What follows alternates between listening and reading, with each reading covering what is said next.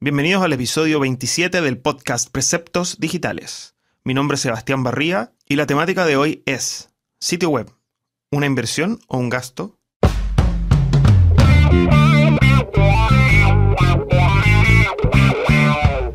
El caso de sangre como medida para que esto quede en secreto informo solo lo necesario usando mi alfabeto experto y sabio hay una fuerza encerrada La música que escuchan de fondo y que nos va a acompañar en este episodio corresponde a la canción La Medicina de la banda Los Tetas. Esta banda, que para muchos podrá tener un nombre bastante cómico, es una banda chilena que surgió el año 94 y que el 29 de mayo de este año está celebrando 20 años desde el lanzamiento de su primer disco llamado Mama Funk. Es una banda muy buena que yo al menos la he escuchado en otros países como Argentina y Perú y los invito a buscarla en Spotify o en algún sistema de música online. La verdad es que se van a sorprender, los recomiendo.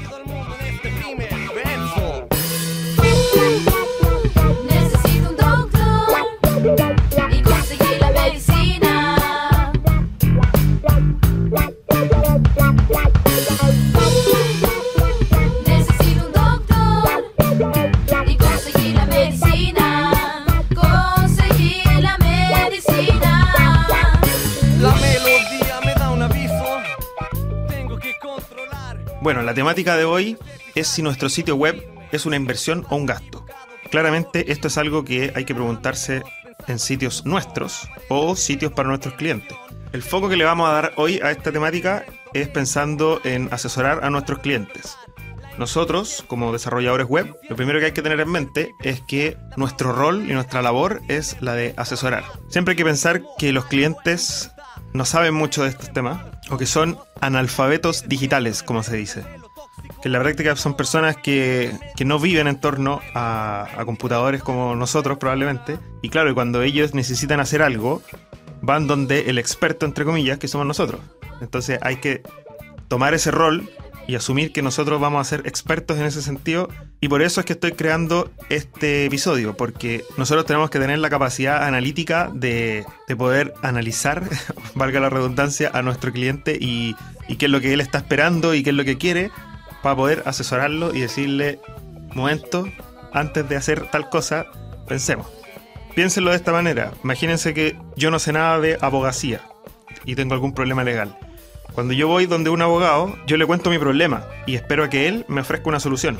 En el fondo yo sé que él es el experto en temas legales. Yo le puedo decir, sabes que tengo un problema con, no sé, tal materia.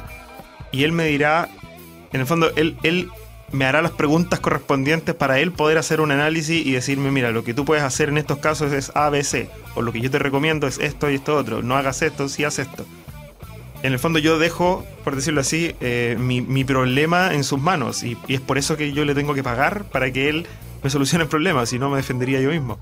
Entonces ese es nuestro rol en este caso, es el, exactamente el mismo rol. Nosotros, cuando un cliente llega, nosotros tenemos que poder asesorarlo y poner a disposición de él nuestro conocimiento y poder ayudarlo y poder tener el valor, porque hay mucha gente que no lo tiene, desarrolladores web, que no tienen el valor de poder enfrentar a un cliente y decirle, momento, yo tengo la razón y no tú, de buena manera, obviamente.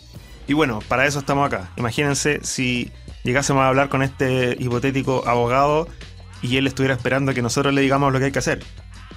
Obviamente sería un mal abogado, o al menos no es lo que nosotros estaríamos esperando de un abogado. Bueno, para no darle más vuelta al asunto, vamos al grano.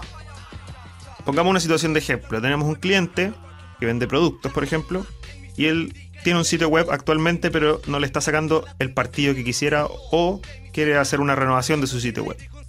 Basándonos en esa hipotética situación, planteamos una solución. Lo primero que nosotros haríamos sería entender un poco lo que él necesita y proponerles un presupuesto, ¿cierto? Bueno, ahí es donde probablemente vamos a encontrar la primera traba. Que el cliente va a encontrar que nuestro presupuesto, aunque sea muy justo nuestro presupuesto, siempre lo va a encontrar caro. Así son los clientes en general. Y bueno, nuestra labor aquí es asesorarlos, como yo decía, y también darles a entender el por qué vale nuestro trabajo lo que vale. Si nosotros tenemos claro lo que estamos haciendo y obviamente no lo estamos tratando de estafar, no deberíamos tener problema para justificar nuestro tiempo y nuestro valor. Pero ahí, al momento de que para nuestro cliente probablemente sea, sea muy cara la inversión, nosotros de inmediato nos haríamos para nosotros la pregunta, ¿será que para nuestro cliente este sitio web es más un gasto que una inversión? Entonces ahí nosotros tenemos que, primero que nada, tener claro la diferencia entre inversión y gasto. Un gasto es poner dinero sobre la mesa, que me hagan el sitio web que tengo que tener porque todos lo tienen, y en el fondo haber gastado ese dinero es nada, y es como regalar plata. A diferencia de una inversión, la inversión es que yo pongo el dinero sobre la mesa, me entregan un producto o un servicio, y de ese producto o servicio yo después tengo un retorno, que puede ser monetario o puede ser en publicidad o puede ser en mayores ventas, en mejor atención, y eso es algo que va a tener que definir nuestro cliente, obviamente. Y bueno, para esos casos es que yo estoy planteando en este episodio una serie de preguntas que nosotros deberíamos proponerle o hacerle a nuestros clientes. Estas preguntas las dividí como en tres grandes secciones.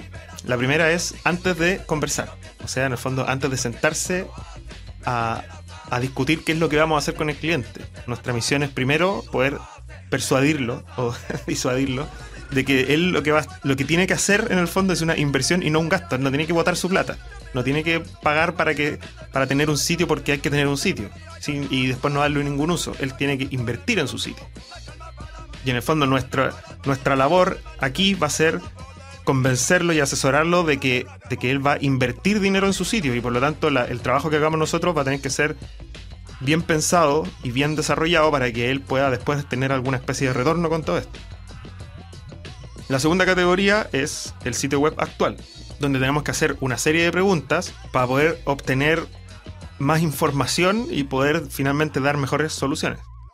Y la tercera categoría es respecto al nuevo sitio web, la logística y la proyección que tiene el cliente. Así que bueno, la primera pregunta para la categoría antes de conversar vendría siendo ¿cuánto vale un sitio web caro y uno barato? Ahí está el tema. Tal vez nuestro cliente no tiene claro por qué un sitio web es caro o barato. Es muy probable que si nosotros el presupuesto que le ofrecimos era, no sé, de un millón, de lo que sea, él te va a decir, no, es que yo tenía pensado pagar 200 mil, no un millón. Y claro, ¿de dónde saca ese precio? Es porque alguien más le ofreció eso. Pero estamos finalmente eh, apelando a la calidad del trabajo. Y vamos a tener que convencerlo de que nuestro trabajo es de calidad porque vamos además a asesorarlo y ofrecerle algo que sabemos que la otra persona que le cobra 200 mil no se lo va a ofrecer. Tal vez en la vez pasada él gastó 200 mil y como decía yo antes, lo gastó. O sea, en el fondo es plata que se perdió. Porque mandó a hacer algo que, no, que después no, no le retornó utilidad. Entonces ahora él probablemente le va a salir más caro, pero va a ser una inversión. Bueno, es probable, porque todos lo sabemos, que a nuestro cliente le pase lo que nos pasa a nosotros con los mecánicos, por ejemplo, de auto, o con las personas que arreglan un refrigerador, o cuando mandamos a arreglar una estufa eléctrica, por ejemplo. Nosotros la enviamos al servicio técnico y él puede decirnos lo que quiera. El mecánico podría decirnos, no, yo tuve que cambiarle esto, esto otro estaba malo. Y nosotros siempre, a pesar de que pagamos lo que hay que pagar, porque hay que hacerlo, salimos siempre con la duda de, ¿me habrá estafado? ¿Me habrá él cambiado una pieza? ¿O me habrá dejado algo malo para que yo tenga que volver después? Típicas preguntas que uno se hace y es porque uno no conoce el tema y estamos hablando de algo que va dentro de una caja, por decirlo así. Bueno, en, este caso es lo mismo. El cliente no sabe lo que nosotros vamos a hacer. Él cree que es simplemente bajar una plantilla, apretar dos botones y el sitio aparece listo, autoadministrable. Bueno, probablemente si uno instala un WordPress con una plantilla por defecto, sí sea así, pero el resultado no va a ser lo que él necesita ni lo que él quiere. Así que bueno, el presupuesto que nosotros le entreguemos debería también ir justificado para que él entienda lo que vamos a hacer. Y en el fondo a lo que yo apelo es que tengamos clientes felices que nos recomienden y no clientes dudosos que después no quieran volver. Vamos con la segunda pregunta. ¿Qué es más importante para nuestro cliente? ¿Web o revistas? También ahí hay un tema porque hay muchos clientes que son de la vieja escuela, como se dice, y siguen poniendo plata en publicidad en revistas o en diarios, siendo que la efectividad de una publicidad en web, por ejemplo en Facebook o banner o redes sociales, es muy probable que sea mucho mayor a una revista. Siempre hay excepciones y hay distintos tipos de revistas según el, el foco. O Pero bueno, eso ya es algo que nosotros como desarrolladores web probablemente no manejamos, el tema de la revista, y es algo que sí podemos plantearle al cliente para discutirlo. Si él tiene una empresa, probablemente ya ha tenido experiencias con revistas y ya ha obtenido resultados y te puede decir es efectivo o no es efectivo. O es muy caro para lo poco efectivo que es y estoy buscando una solución alternativa. Bueno, y seguimos con las preguntas. ¿Tienen pensado invertir dinero en el sitio? Esta pregunta va enfocada, por ejemplo, a la promoción del sitio o las mejoras a futuro que se le vaya a hacer al sitio. Hay que pensar si el cliente tal vez puede acceder a pagarnos el dinero del sitio, pero él después no quiere gastar un peso más. Entonces también hay que ofrecerles algo. Si sabemos que él a futuro no va a gastar dinero, tenemos que ofrecerle algo que le sirva. Insisto que yo apelo siempre a tener clientes felices, porque tal vez él no nos va a dar más trabajo. Tal vez él no va a invertir más en el sitio web, pero si nosotros hacemos bien la pega y es realmente lo que él va a necesitar y él a la larga obtiene un retorno del sitio y es feliz con su sitio porque dice finalmente no fue un gasto, fue una inversión, es muy probable que en algún tiempo más adelante, tal vez no ahora, pero va a volver. O nos va a recomendar cuando alguien le pregunte, oye, ¿te funciona el sitio? Sí, ¿y con qué lo hiciste? Con tal persona. Te, lo, te va a recomendar. A eso voy. Disculpen que sea de repente tan majadero con, con ciertas cosas, probablemente he dicho como 20 veces lo mismo, pero, pero en el fondo es lo que yo trato de, de transmitir en este podcast. Y que son cosas que yo creo que hay que darle importancia. Otra pregunta. ¿Cada cuánto tiempo actualizan su sitio web actualmente? De, todo este tipo de preguntas nosotros podemos ir deduciendo si para nuestro cliente el sitio web es un cacho, como se dice, así como un problema, o si ellos tal vez se esfuerzan, se esfuerzan y no resulta. Eh, Hay que ir viendo, o sea, en el fondo de aquí hay que obtener mucha información para poder ver qué vamos a hacer y para poder entender cuál es la lógica de nuestro cliente y para poder también intentar convencer a nuestro cliente de que vamos a hacer algo en pro de su empresa y no que va a botar su dinero. También podemos preguntarle si tienen estadísticas de su sitio web actual. Por ejemplo, cuántas son las visitas que tienen diarias o mensuales. Tal vez si tienen pocas visitas, podríamos hacer la pregunta de si les preocupa ese tema, porque, claro, tal vez te están diciendo, eh, yo hago todo mi esfuerzo y recibo, no sé, 20 visitas mensuales o, o diarias, no sé, y, y yo debería recibir 500. Y ahí viene una segunda pregunta, ¿coincide con la cantidad de público al que deberían llegar? O sea, tal vez si estamos hablando de algo que es súper masivo y recibe 20 visitas diarias, de los cuales 5 o 10 serán Google o buscadores que andan dando vuelta por el sitio, no sé. Es un tema que hay que contemplar con el cliente y discutirlo. También hay que preguntarle si notan algo en particular respecto a las estadísticas que puedan manejar ellos. Algo adicional me refiero. No sé, tal vez te van a decir, no sé, en época de Navidad yo debería recibir un montón de visitas y no recibo ni una. Entonces también hay que ir analizando, tal vez hay problemas con el sitio. O sea, primero hay que, hay que hacer un barrido y tener un análisis completo global de lo que vamos, de dónde nos estamos metiendo, por decirlo así, y con quién nos estamos metiendo. Porque también la forma de que nosotros tengamos de tratar a nuestro cliente y de manejarlo, entre comillas, o de asesorarlo, eh, va a depender de eso, de su forma de pensar. Tal vez uno se da cuenta que el cliente es un cliente súper difícil de convencer y, y tal vez, no sé, hay personas que, que simplemente uno no las puede convencer y les gusta que pagan para que uno haga el trabajo como ellos quieran, aunque quede mal. Y bueno, hay que decidir si lo hacemos, si no lo hacemos, si es ese tipo de persona, eh, vamos a estar dispuestos a, a- a agachar el moño, como se dice, y hacer lo que él quiera, a pesar de que, de que nuestras convicciones nos digan otra cosa. Bueno, todo eso hay que analizarlo. También podríamos preguntarle cuándo es más visitado el sitio. Tal vez en alguna circunstancia en particular. Por ejemplo, no sé, pues, cuando lanzan alguna publicidad o cuando aparecen en televisión o tal vez para alguna fecha en particular o algún evento importante. No sé, por ejemplo, una vez al año se hace la, la feria de- del rubro de, la empresa. Tal vez en esa época tiene más visita o tal vez en Navidad tiene más visita o tal vez, qué sé yo, habrán eventos o épocas o fechas importantes. Bueno, todo eso nosotros tenemos que analizarlo porque de ahí también se ve el éxito o fracaso que pueda tener el sitio que ellos tienen actualmente. Y también ahí se entiende la frustración o por qué no quieren gastar mucha plata en este minuto. Entonces nuestro rol va a ser dar vuelta a todo eso, mejorarlo. Pasamos a la categoría el sitio web actual. ¿Cuál es el objetivo del sitio web? Primero, para poder nosotros entender a qué nos estamos enfrentando. Promocionar, vender productos, por ejemplo, tener presencia en internet, simplemente informar, no sé. Tal vez, tal vez el cliente, por el rubro que él se maneja, no necesita vender, no necesita promocionar, eh, simplemente es una tarjeta de presentación, por decirlo así, su sitio. Y bueno, hay que ver si cumple con su función, porque es muy probable que el cliente quiera algo demasiado grande para, para lo que él se maneja o se mueve, o tal vez lo que pueda manejar o pueda moverse. En general, los clientes siempre piden un edificio para poder vivir, y siendo que deberían, siendo que lo que necesitan es una casa. Bueno, ahí está eh, nuestra labor de analítica, de poder mirar el sitio web que tienen actualmente y compararlo con el objetivo que tiene el cliente, ver si funciona o si no funciona. Porque eso es algo que también vamos a tener que corregir. También podemos preguntarle, por ejemplo, qué es lo más importante del sitio actualmente, para él, para él, para él como el dueño de la empresa o quien sea. No sé, dar noticias de nuestra empresa, tal vez el formulario de contacto es lo más importante para ellos, tal vez el catálogo de productos o la tienda online, no sé, tal vez algún sistema de suscripción, tal vez la información simplemente de, de- de dónde están ubicados para que la gente llegue. Eso es algo que hay que preguntar, preguntarle al mismo cliente, qué es lo más importante para el sitio, porque eso es, al- eso es lo que vamos a tener que destacar y a lo que le vamos a tener que dar fuerza. Tal vez son dos cosas las más importantes o tres, pero hay que tenerlo claro porque a eso vamos a tener que llegar. Entonces ahí también nos entra una nueva pregunta. ¿Existe alguna manera de poder medir el éxito?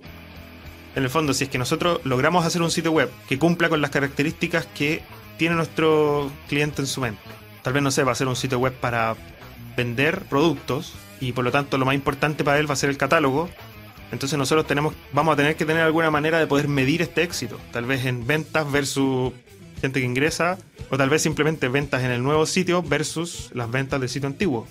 De alguna manera tenemos que plantearnos cómo vamos a medir el éxito o fracaso de nuestro sitio, porque en el fondo de ahí se va a poder obtener la respuesta de si el sitio finalmente fue un gasto o una inversión. También podríamos preguntarle cosas como qué tipo de comentarios reciben de su sitio actual, por ejemplo, de la gente que usa el sitio actualmente. Tal vez los clientes están contentos con el sitio, tal vez es algo súper funcional. No sé, tal vez ellos, los clientes ingresan con un nombre usuario y contraseña, entran y ven, no sé, sus facturas o algo, qué sé yo. Entonces, eso también es información súper valiosa para nosotros, de si ellos tienen alguna especie de retorno de información de, de las personas con las que ellos trabajan, de sus propios clientes. Si el sitio les sirve, si no les sirve, si están contentos, si encuentran que funciona mal. Bueno, sería, sería algo bastante útil de saber. Lo otro también es si el sitio web recopila algún tipo de datos, el sitio web que ellos tienen actualmente. Por ejemplo, tal vez tenga un formulario de contacto y eso sea todo lo que reciba, o tal vez tenga un formulario de suscripción y tengan, no sé, 5.000 personas registradas en el formulario, o 10.000 o, o 2. Todo eso nos da datos para poder saber qué vamos a hacer a futuro y cómo vamos a asesorarlo para que finalmente el cliente mejore todos estos temas, estos puntos y termine siendo una inversión. Puede ser, por ejemplo, que, que el cliente tenga la expectativa en mente de, de poder tener cientos de personas suscritas porque que esas personas les interese su producto y él pueda mandarle información, qué sé yo. Pero tal vez ya van seis meses con algún sistema de suscripción y nadie se suscribe. A pesar de que tal vez el sitio tenga muchas visitas, nadie se suscriba. Bueno, también hay que ir viendo ahí. eh, si el cliente quiere abaratar costos, tal vez en una primera etapa esa parte se puede eliminar porque ya está comprobado que la gente que entra no, no se inscribe. Tal vez, tal vez el, foco que se le está dando a la suscripción y, y lo que se le ofrece a la persona que se suscriba, no sé, inscríbete y yo te envío ofertas. O inscríbete y te envío, no sé, nuestro catálogo actualizado. Tal vez a la gente no le interesa lo que están ofreciendo. Todo eso hay que analizarlo. Porque de ahí, por ejemplo, tal vez si para el cliente va- todo esto va a ser una inversión, que sea una inversión buena y tal vez eh, en este caso, este tipo de, de cosas que están comprobadas ya que no funcionan, podemos ir eliminándolas y tal vez añadiéndolas más adelante. Tal vez de una mejor manera o mejor pensado, pero, pero eso tenemos que analizarlo nosotros. Otra pregunta es también cómo promocionan su sitio web actual. Tienen la URL en las tarjetas de presentación. Ellos usan tarjeta de presentación, la entregan, no sé. Tal vez hacen promociones donde siempre están recordando el, sitio web o tal vez hacen una promoción in- ingresa tu código en nuestro sitio web. Tal vez la URL del sitio la están poniendo, no sé, en las etiquetas de los productos que ellos venden. Imaginémonos, por ejemplo, que vendan, no sé, ropa. Y toda la ropa tiene una etiqueta donde está la URL del sitio web. Tal vez las políticas de devolución o toda esa información está en el sitio web. Son como preguntas al final. eh, pero es algo que podría pasar o podría no pasar y hay que ir viéndolo. Tal vez ellos en, en todos sus documentos, boletas, facturas, eh, siempre ponen su sitio web. En las tiendas tienen algún aviso con el sitio web. En la entrada, en la puerta, ingresa a tal, o sea, a nuestro sitio.com. Por ejemplo, están usando los correos corporativos. O sea, en el fondo tienen un correo que sea el nombre del dueño, arroba el nombre de la empresa.com. Aunque son preguntas bastante obvias, por decirlo así, yo me he encontrado con empresas que no hacen nada de eso. Que solamente tienen un sitio web y su mail es, no sé, mi sitio, arroba gmail.com, por ejemplo. O tal vez las tarjetas de presentación no, no ponen el sitio web y, claro, y esperan a que se llene de gente, pero en verdad no, ellos se les ha olvidado promocionarlo en todas partes. Entonces, nosotros tenemos que recordarles que esa es una forma también de poder hacer que ingrese gente a nuestro sitio. No todo es pagando o no todo es promocionándolo en Facebook, no sé. Y a propósito de eso, también preguntarles, ¿utilizan actualmente redes sociales? Y ahí nosotros tenemos que analizar también si es necesario, si vale la pena. Hay, muchas muchos, hay muchas empresas que tienen un fanpage en Facebook y no, no ponen información porque simplemente no tienen información que poner o no hay información que le pueda interesar al público. ¿Para qué tenerla? No sé, hay que, hay que analizar ese tipo de cosas. ¿Para qué gastar tiempo y plata? Porque al final si esa página web está creada y a alguien realmente le interesa y entra y ve que no hay información, también al final es una mala publicidad porque ven que la, empresa no se dedica a darle información a sus clientes. Bueno, y entramos a la tercera categoría, el nuevo sitio web, logística y proyección. Acá viene la primera pregunta de rigor, y esta sí que es importante, es preguntar a nuestros clientes si tienen tiempo para dedicarle al sitio web. Porque muchas veces pasa que nos piden un sitio autoadministrable, que yo pueda subir noticias y pueda hacer un montón de cosas y resulta que a la larga pasan seis meses, un año y las noticias son las mismas de cuando se lanzó el sitio. ¿Vale la pena si el cliente no va a invertir tiempo en su sitio? O sea, una cosa es invertir dinero para que alguien me desarrolle el sitio. Pero si después yo no voy a invertir, eh, es como que yo mande a hacer un local en un centro comercial y lo llena al principio con ropa, con un montón de cosas, se empieza a vender, pero nunca yo repongo y nunca pongo ropa nueva. Entonces es una ridiculez porque al final el cliente está invirtiendo en un sitio web. Tal vez nosotros lo convencemos de que realmente tiene que invertir porque va a ser un retorno de inversión y todo. Y resulta que después el tipo nunca le publica nada, nunca hace nada con el sitio, nunca renueva el stock de productos. Entonces al final tal vez todo puede morir por ni siquiera por, por, por un mal trabajo de nosotros, sino que porque el cliente no, no se dedica al tema. Y eso es algo que hay que darle a entender de- desde ya, antes de desarrollar el sitio. Si vas a poner plata sobre la mesa para que hagamos un sitio, la plata tiene que ir de la mano con un compromiso de que, de que vas a invertir tiempo en esto, porque si no, no sirve. Si no, es- va a ser un gasto sí o sí. La otra pregunta de rigor, ¿tienen material para publicar en el sitio web?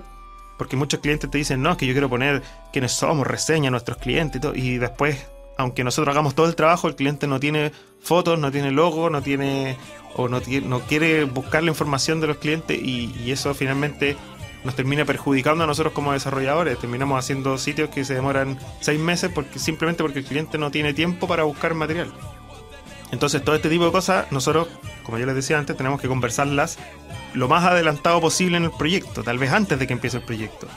Poder hacer un análisis completo y poder darle a entender al cliente, decirle desde ya que le vamos a exigir, por decirlo así, material, tiempo a futuro, que definan objetivos, que definan los contenidos que quieren. En el fondo que le estamos diciendo, ustedes no deben delegar toda la responsabilidad en mí porque el negocio es de ustedes.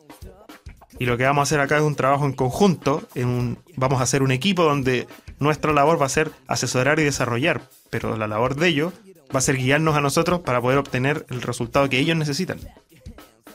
Bueno, seguimos con las preguntas. ¿Cuántas visitas diarias esperan llegar a tener con el nuevo sitio que vamos a desarrollar? Y aquí es un tema súper importante porque es la utopía versus la realidad. Muchas veces los clientes dicen, no, es que yo quiero tener un sitio y tener 120 mil millones de visitas al segundo, no sé. Y claro, ellos esperan, esperan mucho para algo que la verdad tal vez no tenga futuro.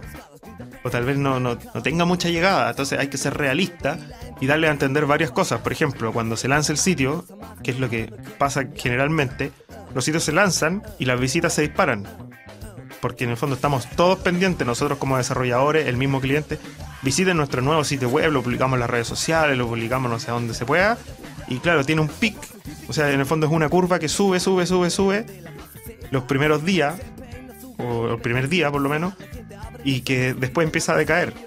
Entonces el cliente también tiene que tener claro eso. Todos esos pics, en el fondo, no es que el sitio va, de- va- va de golpe a tener, porque solo por el hecho de haber hecho un sitio nuevo va a tener muchas visitas y va a aparecer primero en Google y va a ser maravilloso. Eso no va a pasar. Va a tener un pic los primeros días de visitas y después va a bajar y se va a mantener en el punto en que realmente va a estar. Y el resto, o sea, de ahí para adelante, cuánto va a ir mejorando el tema de las visitas va a depender solamente de nuestro trabajo eh, o del trabajo del cliente en este caso para mantener su sitio actualizado y con contenidos nuevos y ofrecerle cosas a los clientes y en el fondo seguir invirtiendo en su sitio para que el sitio siga retornándole algo. Por eso mismo hay que preguntarle, por ejemplo, cuál es su expectativa del sitio de aquí a un año. Tendrá metas a corto plazo, metas a largo plazo, no sé. Pero ¿qué espera del sitio? En un año tal vez él, pretende renovarlo porque quiere que sea exitoso. Entonces, ese deseo va de la mano con el compromiso de él de, de que van a ponerle su esfuerzo para que sea exitoso. Insisto, todas estas preguntas van, del- van orientadas a hacerle entender al cliente que si él no invierte, más allá del dinero, él no invierte tiempo y él no invierte su vida, por decirlo así, en, en su sitio, esto no va a resultar. No es solamente el trabajo que hagamos nosotros en un principio. Podríamos volver a preguntarles cómo piensan promocionar su nuevo sitio web en este caso, su nueva inversión a futuro. Ahora sí, esta vez sí van a ocupar las tarjetas de presentación, promoción, etiquetas, documentos, boletas, facturas, las tiendas. Todo lo van a ocupar porque claro, este sitio nuevo que va a desarrollar, al ser más caro, también le va, le va a doler más. y por lo tanto, igual como cuando uno va a un gimnasio y paga, después está pendiente de, de- sacarle el jugo a este pago que uno hizo. Otro tipo de pregunta, por ejemplo, que puede ser, ¿qué piensan sus clientes de ustedes actualmente versus qué quieren que piensen? Tal vez el sitio web que tienen actualmente o el servicio que ofrecen online o incluso offline actualmente, no sé, tal vez sea malo o tal vez sea muy bueno. ¿Y qué quieren que piensen a futuro? Que sigan pensando lo mismo, que eso no se pierda. También es algo que tenemos que tener en consideración. O tal vez el servicio es muy malo y es algo que nosotros tenemos que ayudar a mejorar en el sitio web. Tal vez los clientes piensan que, es una empresa muy difícil de contactar. No dan facilidades para, no sé, para el servicio técnico de algo, por ejemplo. Bueno, si ese es un factor a considerar en el que quieren que piensen y nosotros podemos hacer algo para ayudar a mejorarlo, tenemos que hacerlo, tenemos que incluirlo en nuestro diseño o nuestro desarrollo para que facilite y mejore lo que piensa la gente de, la empresa. Y otra pregunta también que viene al caso. ¿Qué rol jugará la versión móvil? Por ejemplo, en un futuro. Probablemente el cliente nos está pidiendo un sitio que tal vez ni se acuerde que hay una versión móvil. Pero hay que considerar que, que a esta altura entre un 30 y un 70% de las visitas a los sitios son en móviles. Depende de- del- del tipo de sitio, el tipo de, de personas a las que está enfocada, pero muchas de las visitas son en móviles. El sitio tendrá una versión móvil, no tendrá, y eso obviamente le va a encarecer el sitio probablemente, va a ser más caro. Pero insisto, estamos hablando de una inversión. Tal vez el cliente gasta mucho dinero en un sitio web que al final tiene solamente una versión de escritorio, pero resulta que el sitio es visitado siempre en móviles y el sitio se ve demasiado chico. Bueno, ahí ayudan las estadísticas que le habíamos preguntado en la primera parte, de si, si tienen estadísticas de su sitio web, quién visita el sitio web. Toda esa información es algo que nosotros tenemos que obtener, juntar, analizar y ver qué hacemos con todo eso. Y bueno, después de toda esta serie y masa de un montón de preguntas, que son tanto para los clientes como para analizarlas nosotros, volvemos a plantear la pregunta de un principio. ¿El sitio web que se va a desarrollar va a ser una inversión o un gasto?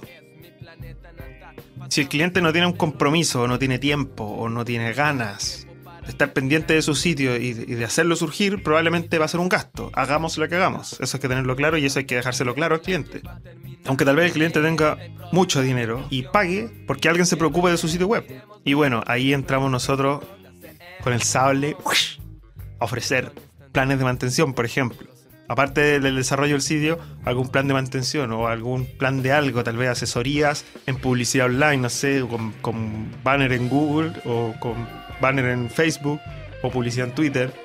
Bueno, ahí está, ahí está todo, todo lo que nosotros podríamos ofrecer y todo lo que nosotros podamos ser creativos para poder ayudar a nuestro cliente y ayudarnos a nosotros a tener más trabajo y mejor. Pero como les digo, siempre, o al menos en mi forma de pensar, hay que tener clientes contentos porque esos clientes van a terminar recomendando nuevos clientes.